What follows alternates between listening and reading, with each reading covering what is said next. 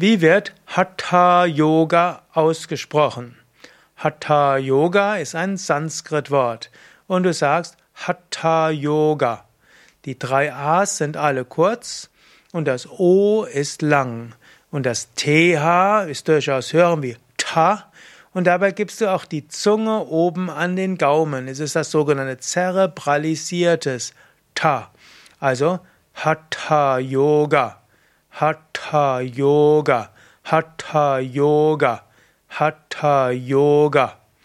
Also nicht Hatha Yoga und auch nicht Hatha Yoga, auch nicht Hatha Yoga, sondern Hatha Yoga. Oder du kannst es auch einfach machen, sagst einfach Hatha Yoga.